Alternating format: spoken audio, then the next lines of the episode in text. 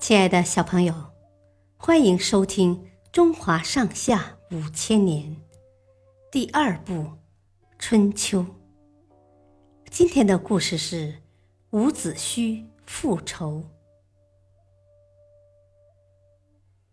伍子胥逃出楚国后，投奔了吴国。当时，吴国和楚国因为边民斗殴发生了矛盾，于是。吴王派公子光带兵攻打楚国。公子光占领了楚国的两座城后，就班师回朝了。伍子胥趁机劝说吴王僚，应该借此机会攻破楚国。公子光知道伍子胥是想为自己复仇，于是劝说吴王。打消了出兵楚国的这个念头。当时，公子光正在谋划夺取王位，伍子胥觉得施展自己抱负的机会来了，他决定帮助公子光。在伍子胥的安排下，刺客专诸暗杀了吴王僚，公子光登上了王位。他就是。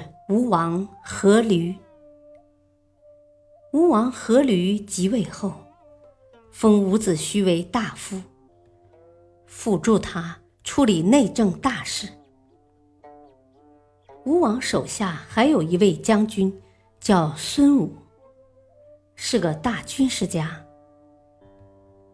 吴王依靠伍子胥和孙武，整顿兵马，先后兼并了周围的几个小国。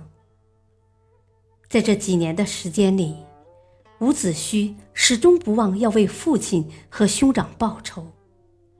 公元前五零六年，吴王阖闾任命孙武为主将，伍子胥为副将，自己亲自挂帅，率领大军向楚国进发。吴军主动出击，所向披靡，一直打到楚国的都城郢。这时，楚平王已经死了，而他的儿子楚昭王扔下都城，自己逃命去了。